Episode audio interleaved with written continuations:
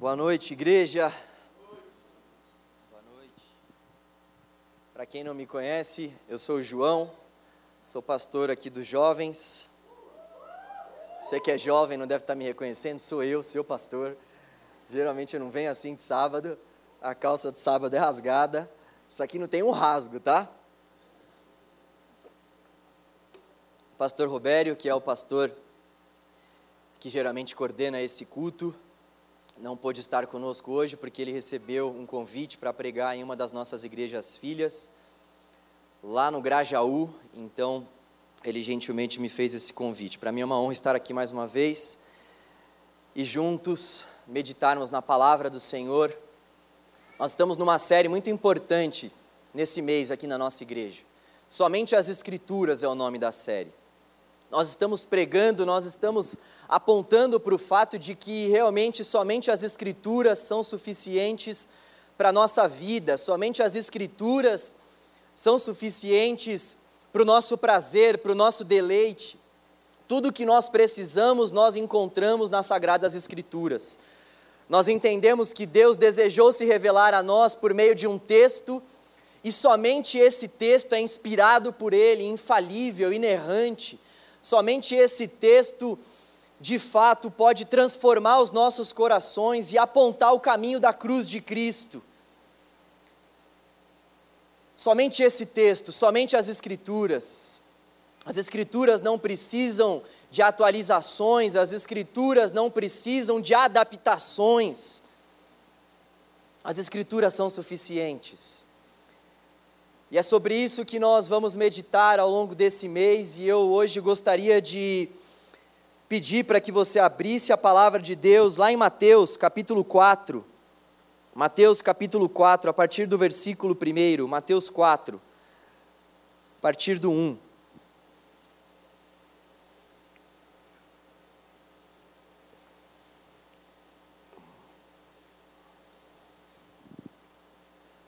Mateus 4, a partir do 1.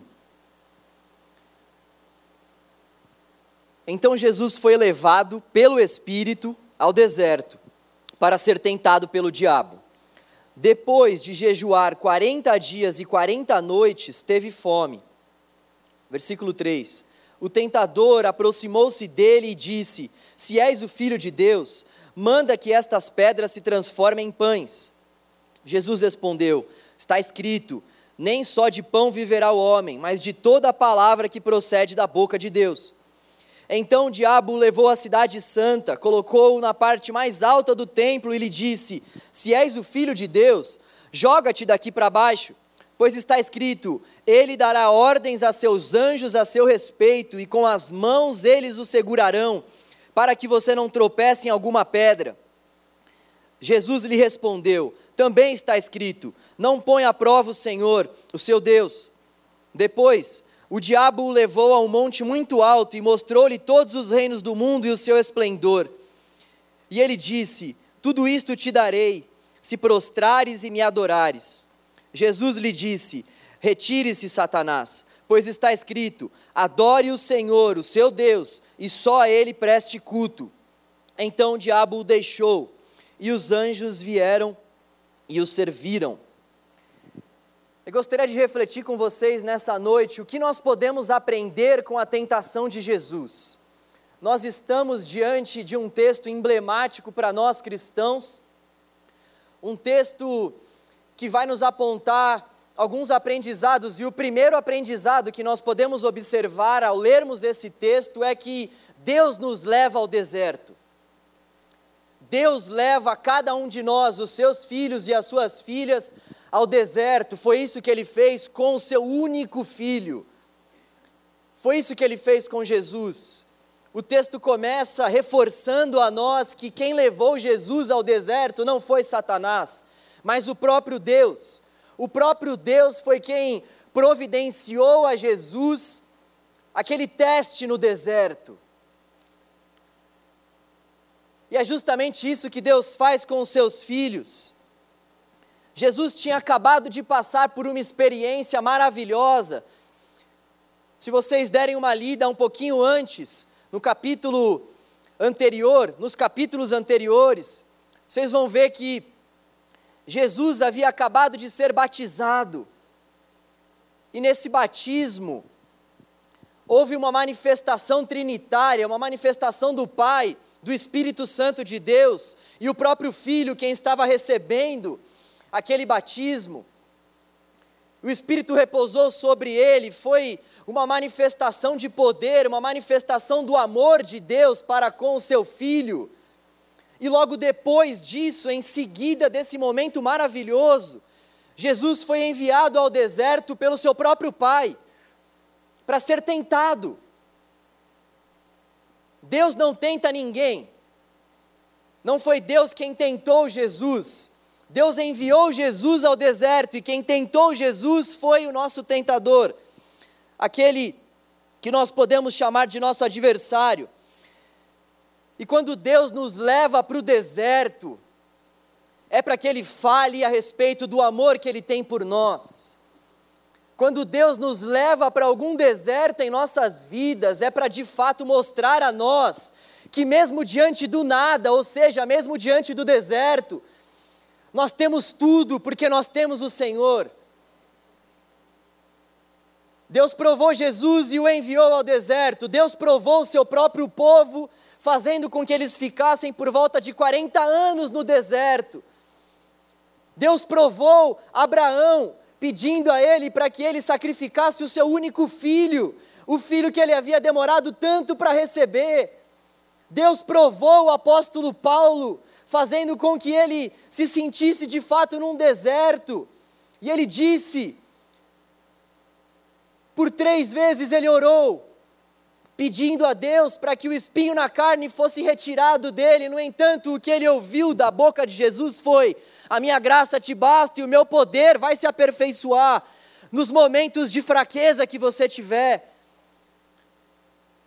O que nos leva a crer que Deus, tendo colocado o seu filho no deserto, Deus tendo colocado o seu povo no deserto, Deus tendo colocado o apóstolo Paulo para viver momentos de deserto, o que nos leva a crer que Deus não fará isso conosco. Foi isso que ele fez com seu próprio filho.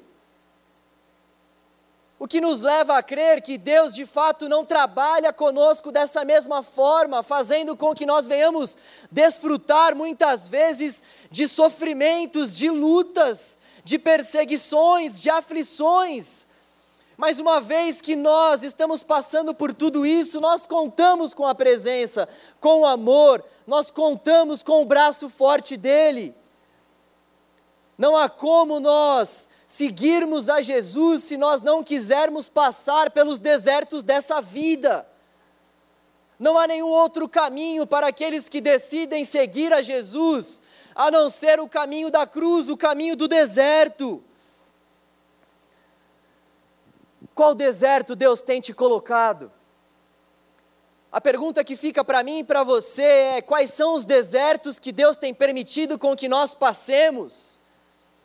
Será que nós temos encarado esses momentos de vales profundos como momentos para que de fato nós possamos sentir cada vez mais a presença do Senhor conosco? Será que nós temos encarado esses momentos de dificuldade, de tensão e de aflição?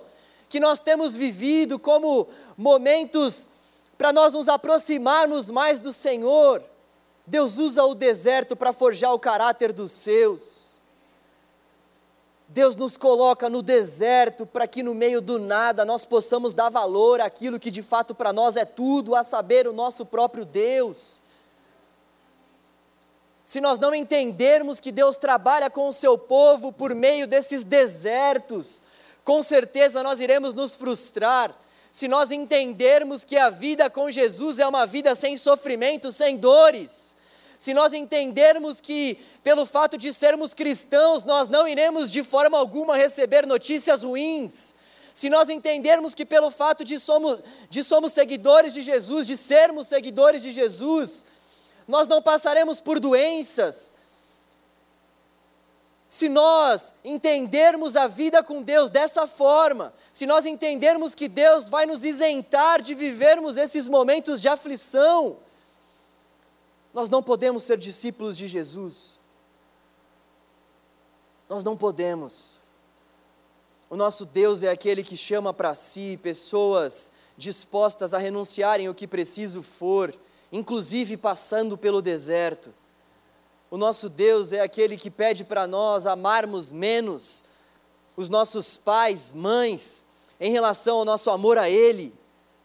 O nosso Deus é aquele Deus que de fato exige de nós exclusividade em todos e quaisquer momentos das nossas vidas. Deus levou seu próprio filho para o deserto, assim como ele leva eu e você, de acordo com a vontade dele, de acordo com o bom propósito dele, e a vontade dele é boa, é perfeita e é agradável. Segundo aprendizado que nós podemos identificar por meio dessa tentação de Jesus é que nós estamos em guerra. Nós estamos em guerra. Jesus ele foi levado para ser tentado pelo diabo e ele foi levado depois de jejuar 40 dias e 40 noites. E depois disso, o tentador se aproximou dele. Depois disso, o nosso adversário se aproximou dele. O que isso vai dizer para nós é que, de fato, assim como Jesus estava passando por uma guerra, nós também devemos nos preparar, porque viver nesse mundo é estar em guerra. A palavra de Deus vai nos dizer em Efésios 6, a partir do versículo 10, e esse é o texto mais emblemático que vai falar sobre a guerra espiritual que nós vivemos. O texto vai dizer a nós que existe uma guerra que está sendo travada nas regiões que nós não conseguimos ver. Existe uma guerra que está sendo travada nas regiões espirituais e nós não conseguimos ver essas regiões, mas nós podemos sentir os desdobramentos dessa guerra. Na nossa vida física, na nossa vida espiritual, nós podemos sentir os desdobramentos, os ataques, as consequências dessa guerra que existe nessa, nessa região que nós não conseguimos ver. E sempre quando nós falamos sobre essa guerra que existe, nós precisamos ter bastante cuidado. Cuidado com os extremos. Algumas pessoas, quando falam sobre essa batalha espiritual que nós vivemos, acabam dando muito mais vazão, acabam dando muito mais importância e foco para Satanás do que para Deus.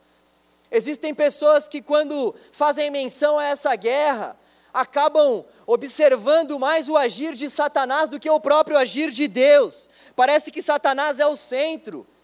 Parece que Satanás é o centro do discurso dessas pessoas. Tudo que elas vão fazer, elas dão um jeito de colocar Satanás no meio. Vem demônio em tudo, tudo é demônio. E por outro lado, nós temos aquelas pessoas que são mais céticas, que não acreditam nessas interferências malignas, que não acreditam que existe uma guerra que está sendo travada nessas regiões que nós não conseguimos ver, mas podemos sentir na nossa própria pele, nas nossas emoções que de fato existe. Nós precisamos estar no caminho do equilíbrio. Nem tudo é Satanás. Só que, por outro lado, nós também não podemos descartar o fato de que a palavra de Deus nos mostra que existe uma guerra. E esse próprio texto que nós lemos deixa muito claro a nós que nós temos um adversário, que nós temos um tentador, que constantemente nos tenta, que constantemente fica ao nosso derredor tentando nos tragar. Então nós não podemos nem subestimar Satanás e nem superestimá-lo. Diante dessa guerra, nós precisamos entender quais são as estratégias que esse nosso adversário tem usado contra nós. É isso que nós fazemos numa guerra. Identificamos as estratégias do nosso adversário e procuramos nos defender dessas estratégias e também contra-atacar. E é interessante porque o texto de Efésios, quando vai falar sobre essas ciladas que esse nosso adversário arquiteta contra nós, vai usar uma palavra grega que vai fazer menção justamente a métodos. O texto vai usar a palavra metodeia, no versículo 11 de Efésios capítulo 6. Metodeia, e é daí que vem a palavra métodos, ou seja, o nosso adversário vem contra nós, atua contra nós por meio de estratégias, de métodos, por meio de ciladas calculadas. Se enganam aqueles que acham que Satanás faz as coisas por acaso, se enganam aqueles que mal querem falar o nome de Satanás, por conta de muitas outras coisas que já são deturpadas por aí. O caminho não é nós falarmos ou deixarmos de falar sobre essa batalha que acontece. O caminho é nós entendermos que o nosso adversário vem contra nós, com essas estratégias malignas, com essas ciladas, a fim de que nós venhamos cair. Mas também nós precisamos entender que o nosso Deus é conosco. Existe esse esse adversário que dá contra nós, mas também existe um Deus que luta as nossas guerras, que vai à frente das nossas pelejas, que nos dá as vitórias nas batalhas de acordo com a vontade dEle. Nós precisamos estar atentos a essa manifestação do nosso adversário contra nós. E como nós fazemos para que de fato nós estejamos preparados para essa batalha. Palavra de Deus. E é por isso que Jesus disse: está escrito, está escrito, está escrito. Ele disse isso por três vezes, citando Deuteronômio 6, e depois, por fim, ele cita Deuteronômio 8. Ele usa a palavra de Deus, ele usa o próprio texto para combater essas ciladas, ele usa o próprio texto para de fato se equiparar, se munir para essa batalha. E nós precisamos estar preparados. O próprio texto de Efésios vai dizer para nós que nós precisamos buscar revestimento no Senhor e no seu poder. Nós precisamos buscar revestimento na palavra do Senhor. O terceiro aprendizado que nós podemos extrair desse texto é que Jesus tinha fé na palavra. Jesus tinha fé na palavra. E é por isso que ele reforçou o seu argumento, dizendo de forma contundente: está escrito, eu sei o que está escrito, eu conheço o que está escrito, eu confio no que está escrito. Por isso é que ele pôde resistir às tentações, e por isso que o diabo o deixou. A palavra de Deus é verdadeira, Jesus tinha fé na palavra. Se tem um ponto dentro da caminhada com Cristo que tem sido bastante distorcido, é esse ponto da fé. O que é a fé para você? Para muitas pessoas, ter fé é simplesmente crer que Deus pode fazer alguma coisa em favor dessas pessoas. Isso não deixa de ser fé, mas é somente um viés da fé. Deus pode fazer aquilo que nós pedimos a Ele? Evidentemente que sim, Ele é poderoso para fazer, inclusive, muito mais, abundantemente além daquilo que nós temos pedido ou sequer imaginado. Mas a fé é muito mais do que isso. A fé envolve três Cs: conhecer, concordar e confiar. A fé envolve o fato de nós conhecermos a Deus, conhecermos a palavra de Deus, buscarmos conhecê-lo não somente crermos, mas saber em quem nós temos crido, conhecer esse Deus que nós dizemos professar fé. E nós precisamos concordar com o texto, porque se nós não concordarmos com a palavra de Deus, não tem como o Espírito gerar fé no nosso coração, porque a fé vem por meio da palavra. A fé vem por meio da concordância na palavra. É imprescindível que nós venhamos concordar com aquilo que está escrito aqui, a ponto de dizermos: está escrito, e para mim isso basta. Está escrito, e para mim isso faz com que eu não avance. Está escrito, e para mim faz com que isso pare. Eu concordo com isso. Está escrito, e para nós basta, nós concordamos com o fato de que está escrito. E nós confiamos no fato de que Deus confiou a nós a Sua palavra, nós confiamos no texto, nós sabemos que a palavra do Senhor é lâmpada para os nossos pés e luz para os nossos caminhos. A fé envolve a confiança. É impossível nós termos um relacionamento de fé com Deus se nós não confiarmos de fato que Ele existe, é sobre nós e age em favor daqueles que o buscam e é o recompensador daqueles que o buscam e é o socorro bem presente daqueles que clamam e é o socorro bem presente daqueles que estão passando por aflições. Nós precisamos confiar. E quem tem fé na palavra de Deus, coloca a palavra em prática. Tiago 1 diz isso: não, não se limitem, porém, a ouvir a palavra, ponham-no em prática. Porque aqueles que não colocam a palavra em prática estão enganando a si mesmos.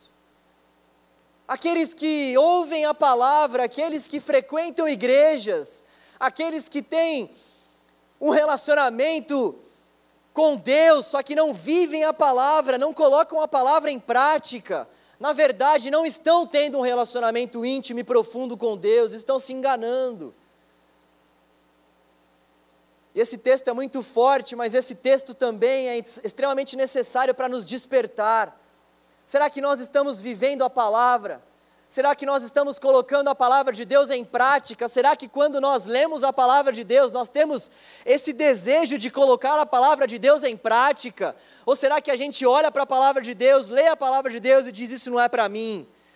Será que a gente olha para a palavra de Deus e tenta acrescentar algumas reticências à palavra, ao nosso próprio gosto, ao nosso próprio prazer? Será que nós olhamos para o texto de fato e desejamos viver o texto?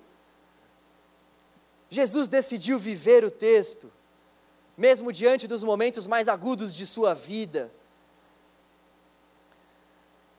Muitos de nós não conseguem enxergar de fato que a palavra de Deus é extremamente necessária e relevante, porque muitos de nós estão focados naquilo que esse mundo pode nos oferecer.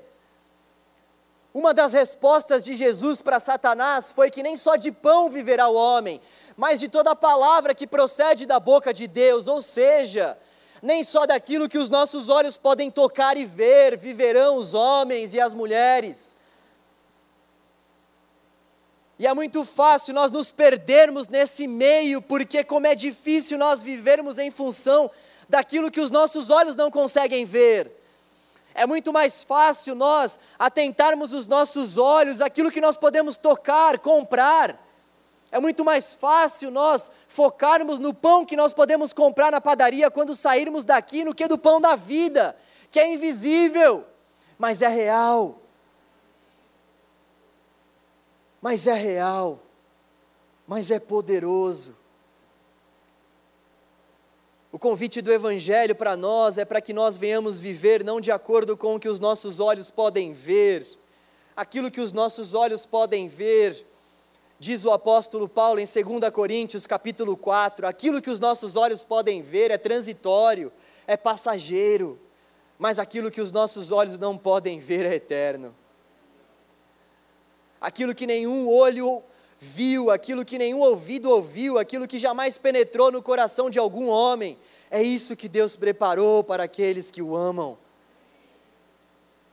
Aquilo que nós não podemos ver, aquilo que as nossas mãos muitas vezes não podem tocar, mas bem-aventurados aqueles que não viram, mas creram. Bem-aventurados aqueles que não viram com os seus próprios olhos a crucificação de Cristo, mas creem nele. Bem-aventurados aqueles que sabem que não podem tocar no pão da vida, mas sabem que, tão certo como o ar que nós respiramos, Ele é. Muito mais do que existir, o nosso Deus é, o nosso Deus não existe, Ele é. O nosso Deus não teve começo e jamais terá fim, Ele é. E nós podemos confiar que o alimento que nós precisamos vem da mão dEle, vem da boca dEle de toda a palavra que procede da boca dele é que advém a nossa vida. De toda a palavra que vem da boca dele. E antes de, de ir por quarto aprendizado, eu queria fazer uma pergunta. Você concorda com aquelas pessoas que apontam para a palavra de Deus e dizem assim: está tudo aqui, basta você ler a Bíblia? Você concorda com essa afirmação? Está tudo aqui, a gente só precisa ler. Soa bíblica essa afirmação, não? Soa crente, não soa? Soa pastoral. Mas essa afirmação não é totalmente verdadeira. E esse texto nos mostra isso. Esse texto da tentação de Jesus nos mostra que Jesus soube interpretar corretamente a palavra. Nós não devemos apenas ler a palavra, mas nós devemos saber interpretar a palavra. Satanás sabia a palavra. Satanás usou o próprio texto contra Jesus, mas ele usou de uma forma distorcida. Ele usou inclusive o Salmo 91, o salmo que muitos deixam abertos em sua deixam aberto em suas casas. No entanto, ele usou de uma forma deturpada. Ele usou tirando os textos do contexto, então não é Não é necessário somente nós lermos a palavra de Deus, não é necessário somente nós sabermos a palavra de Deus e decorarmos textos. Satanás mostra para nós aqui que ele tinha os textos decorados em sua mente. Ele conhecia a palavra, mas não sabia interpretá-la. Ele usou a palavra para atacar a Jesus. E é justamente isso que ele faz conosco. Ele diz a nós, distorcendo o texto: você não presta, não há perdão para você. Mas nós precisamos saber interpretar corretamente o texto que diz a nós: já não há mais nenhuma condenação para aqueles que estão em Cristo Jesus. Satanás insiste em deturpar o texto e nos acusar muitas vezes, dizendo a nós que Deus não nos ama, mas a palavra do Senhor diz que Deus amou o mundo de tal maneira que entregou o seu único filho, para que todo aquele que nele crê não pereça, mas tenha vida eterna. Satanás muitas vezes coloca mentiras em nossos corações, deturpando o texto, dizendo que nós estamos sós.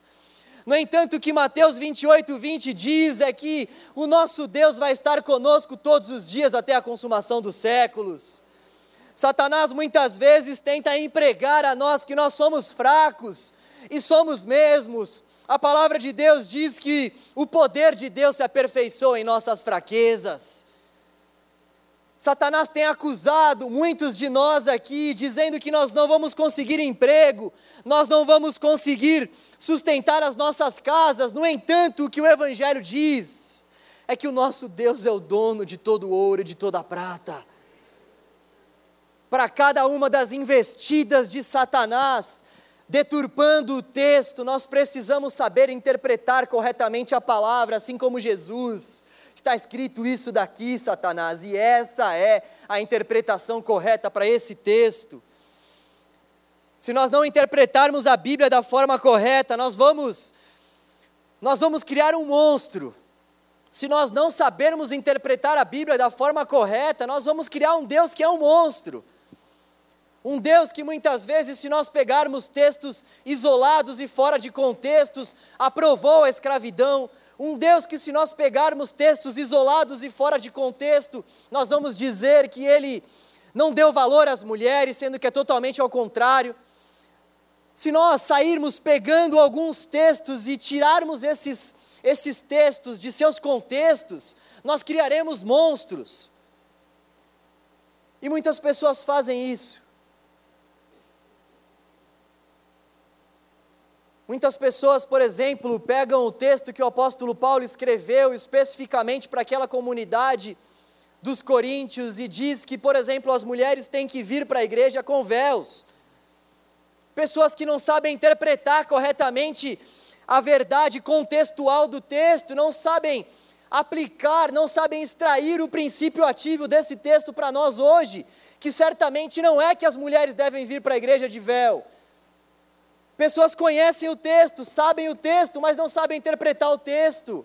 Há igrejas por aí que no passado e no presente constantemente dizem para os seus membros que eles não podem ter televisão em casa, porque distorcem certos textos, interpretam o fato de que nós não devemos nos contaminar com o mundo tendo em vista que nós não podemos ter TV em casa, porque isso é se contaminar com o mundo. pessoas que não têm conseguido interpretar corretamente a palavra, pessoas que de fato não têm conseguido identificar o que nós devemos viver à luz do texto. Tem até uma história engraçada de um pastor que chegou para um membro da sua igreja e falou: Irmão, eu estou sabendo que você comprou uma televisão. Pastor enquadrou o cara, falou para ele: E aí, mano? E essa TV aí que você comprou, que eu sei que você tem na sua casa? Você sabe que essa TV é do diabo, não sabe? E o irmão virou para o pastor então e disse: Não é não, pastor, fui eu que paguei, é minha. A gente fica olhando para o texto e fica interpretando o texto da forma correta, e muitos de nós vivem as suas vidas de acordo com interpretações incorretas do texto. Não é necessário somente nós lermos a palavra, mas nós sabermos interpretar corretamente a palavra. E para isso é claro que nós precisamos estudar a palavra de Deus. Para isso é claro que nós precisamos pagar um alto preço para que de fato a palavra de Deus seja entendida por nós, para que de fato a palavra de Deus seja um alimento para nós. Nós precisamos passar horas e horas estudando o texto, nós precisamos adquirir materiais para isso, Bíblias de estudo, dicionários, nós precisamos desejar de fato cursos, nos matricularmos em cursos preparatórios. Nós precisamos não somente vir aos cultos e confiar na interpretação dos pastores, mas nós mesmos confrontarmos essas interpretações no bom sentido do confronto, não vai acabar com a gente, tá? Mas nós precisamos saber interpretar a palavra de Deus, nós precisamos confrontar os ensinamentos que nós vemos por aí na internet, ainda mais nesse mundo que nós vivemos, que em dois cliques a gente já está escutando uma pregação e já está aplicando aquilo para as nossas vidas. Se nós não soubermos interpretar a palavra, nós chegaremos à conclusão que ela precisa de atualizações. Se nós não soubermos interpretar a palavra de Deus, a consequência que isso gerará no nosso coração é que nós vamos acabar achando que a palavra de Deus precisa de atualizações, sendo que na verdade ela só precisa ser interpretada da forma correta. Esse mundo nos, nos, nos estimula a pensarmos que até mesmo a palavra de Deus precisa de atualizações, porque, afinal de contas, nós vivemos na era das atualizações. A televisão que eu comprei há três anos atrás, quando eu casei, já não era nem smart. Hoje em dia, a gente mal consegue fazer alguma coisa na TV porque ela não é smart, ela foi atualizada. E os carros então? Os carros mais antigos nem sequer têm o Apple CarPlay ou o Android Auto. As coisas passam por constantes atualizações e mudanças, e nós muitas vezes somos tentados a achar que a palavra imutável de Deus também passa por atualizações. Mas a palavra de Deus, ela é viva, eficaz, poderosa, independentemente do tempo, ela é atemporal ela ultrapassa os nossos limites de tempo e espaço. A palavra de Deus é tudo que nós precisamos, e se nós não soubermos interpretá-la, nós vamos achar que ela precisa ser atualizada.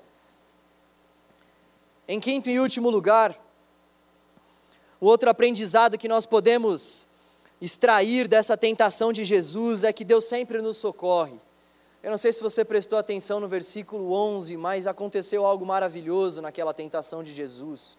Embora ele tenha sido tentado, embora Satanás tenha usado estratégias meticulosas para tentar o nosso Senhor,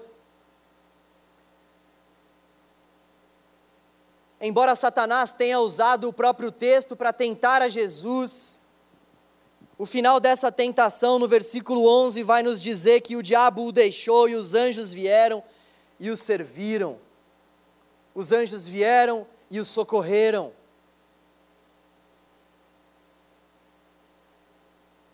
Os anjos vieram e socorreram o nosso Senhor. E é justamente isso que Deus faz quando Ele mesmo nos coloca diante de alguns desertos. Ele nos puxa pela mão e nos socorre. Se por um lado Ele permite com que passemos por dificuldades, se por um lado o sofrimento é inerente à caminhada cristã, se por um lado nós temos que carregar a nossa cruz, senão nós não podemos ser discípulos de Jesus, por outro lado, o nosso Deus está conosco, por outro lado, o nosso Deus é aquele que, se for necessário, coloca uma coluna de fogo durante a noite e coloca uma nuvem durante o dia para nós caminharmos nos desertos. O nosso Deus é aquele que abre o mar, o nosso Deus é aquele que livra os seus filhos da fornalha, ainda que ela esteja sete vezes mais quente do que o habitual. O nosso Deus é aquele que manda fogo do céu para não envergonhar o seu filho. O nosso Deus é aquele que anda sobre as águas e nos diz: Vem, vem, vem, eu vou te socorrer, vem. Esse é o nosso Deus. Socorro bem presente no momento da angústia. Esse é o nosso Deus. Esse é o nosso Deus. O final do livro já está escrito. O nosso Deus triunfou sobre todos e quaisquer principados e potestades o final do livro já está escrito. O final do livro já está escrito. Nós cremos que haverá um momento onde não haverão mais guerras, não haverá mais choro, não haverá mais dor, não haverá mais angústia. Nós cremos que haverá um momento aonde nós estaremos com o nosso Senhor face a face e desfrutaremos de Sua presença por toda a eternidade. Nós cremos que o nosso Deus de fato tem esse socorro permanente, esse descanso permanente para nós, e por isso que vale a pena nós ficarmos do lado do nosso Deus, mesmo passando nós por desertos, por aflições. É por isso que vale a pena seguir a Jesus é por isso que vale a pena não largarmos a mão do nosso Senhor diante das aflições. É por isso que nós precisamos discernir o que o nosso Deus tem dado a nós como deserto para nós passarmos, para que a nossa fé seja fortalecida e para que o nosso caráter seja aprovado. Deus vai conosco ao deserto, Ele não nos deixa sós. A palavra de Deus é tudo que nós precisamos. Quando nós vamos para o texto de Efésios 6 e vemos as armaduras que o apóstolo Paulo fala para os seus filhos, ou melhor, para os filhos de Deus viverem a batalha, todas as armaduras necessariamente passam pela palavra de Deus. Capacete da salvação, ou seja, a certeza da salvação a certeza que o texto nos traz, a certeza que o texto nos assegura de que das mãos do nosso Deus, ninguém pode nos lançar fora. Depois, o apóstolo Paulo continua falando sobre uma outra armadura, a couraça da justiça. A certeza de que nós fomos declarados justos por Deus através do sacrifício de Jesus Cristo na cruz. Deus na cruz nos comprou para si. Deus na cruz ofereceu a si mesmo para que nós pudéssemos ter perdão dos nossos pecados, para que nós fôssemos inocentados, para que nós fôssemos declarados justos, essa é a coraça da justiça. Depois nós vemos a espada da fé, que é a palavra de Deus que contra-ataca, que contra-ataca, uma espada que dá contra as investidas do nosso adversário. Depois nós vemos o escudo da fé, a fé que nós precisamos ter, a fé que provém de quem conhece a palavra que nós precisamos ter, para não aderirmos às investidas do nosso adversário, sandálias do evangelho da paz, prontidão para pregarmos o evangelho do Senhor, inclinação para nós de fato anunciarmos a mensagem da cruz tudo passa pela palavra, ela continua viva e atual. Tudo passa pela palavra, ela é tudo que nós precisamos. Ela é tudo que nós precisamos. Nós vamos cantar mais uma vez que nós precisamos dos rios do Senhor. A palavra de Deus vai dizer que aquele que crer em Cristo, aquele que confiar em Cristo, do seu interior fluirão rios. O Espírito Santo de Deus é quem flui dentro do nosso interior quando nós cremos. E a palavra de Deus também vai fazer menção às águas como sendo a própria palavra que nós precisamos para o nosso dia a dia, para o nosso alimento. Eu gostaria que nós fizéssemos essa oração com os nossos amados do Ministério de Louvor. Gostaria que você, por favor, fizesse essa oração junto conosco e que você interpretasse essa tentação de Jesus como algo que pode de fato fazer com que nós venhamos confiar mais, mais na palavra de Deus. Nós podemos aprender por meio dessa tentação que Deus nos leva para o deserto. Nós podemos aprender por meio dessa tentação que nós estamos em guerra. Nós podemos aprender por meio dessa tentação que nós devemos ter fé na palavra e saber interpretar corretamente a palavra, e nós podemos aprender também ao longo dessa tentação de Jesus que Deus vem ao nosso encontro.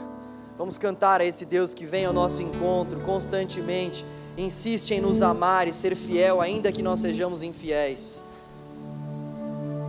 Feche os seus olhos, ore ao Senhor.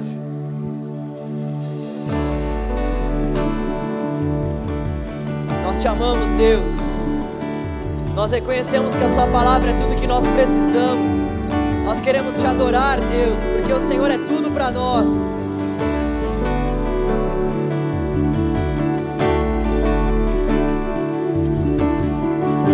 Nós queremos mais do Senhor, mais da Sua palavra. Faça com que nós venhamos mergulhar na Sua palavra, Deus.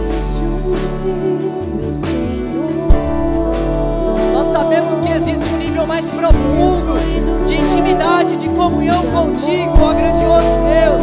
Leva-nos a esse nível mais profundo. Leva-nos a esses rios mais profundos, ó Deus. Águas que curam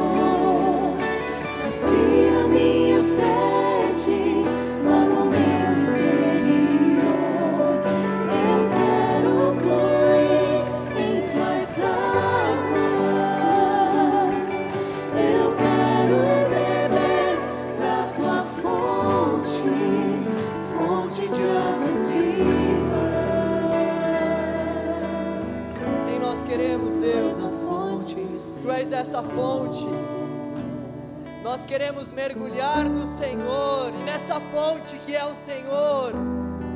Deus, inunda-nos nesta noite. Oh Deus, faça com que venhamos mergulhar na Sua palavra, Senhor. Nós não queremos água no umbigo, Deus. Nós queremos um mergulho profundo, Deus.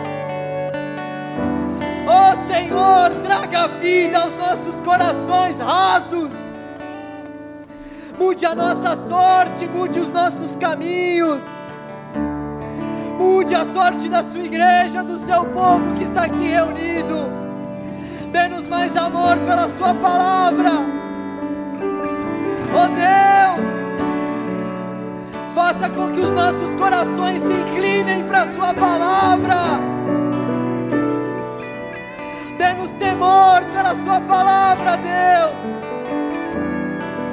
Ajuda-nos a conhecermos, a concordarmos e a confiarmos na Sua palavra, Deus. Para que quando vierem as tempestades, os ventos fortes, para que quando vierem os trovões, a nossa casa esteja alicerçada na tua palavra. Alicerça a nossa vida na tua palavra para que nós venhamos explicar constantemente a razão da esperança que existe em nós. Alicerça as nossas vidas na tua palavra, Deus. Finca os nossos pés na tua palavra e nos dê amor pela tua palavra. Senhor, com que todos nós aqui venhamos a ter experiências vivas com o teu texto. Existe mais do Senhor para ser derramado sobre nós, por meio da leitura da Sua palavra, por meio da meditação na Sua palavra.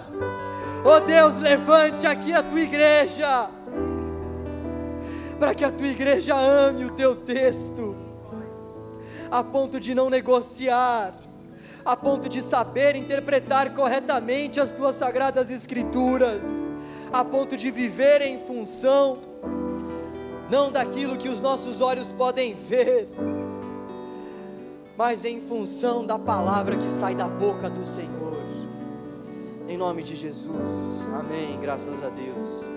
Aleluia. Deus é bom. Te louvamos, Senhor. O Senhor é poderoso. Deus abençoe a sua semana, que Deus abençoe a sua vida, que o amor de Deus, a graça de Jesus, o Filho e as doces consolações do glorioso Espírito Santo de Deus estejam com todos nós hoje e para todos sempre.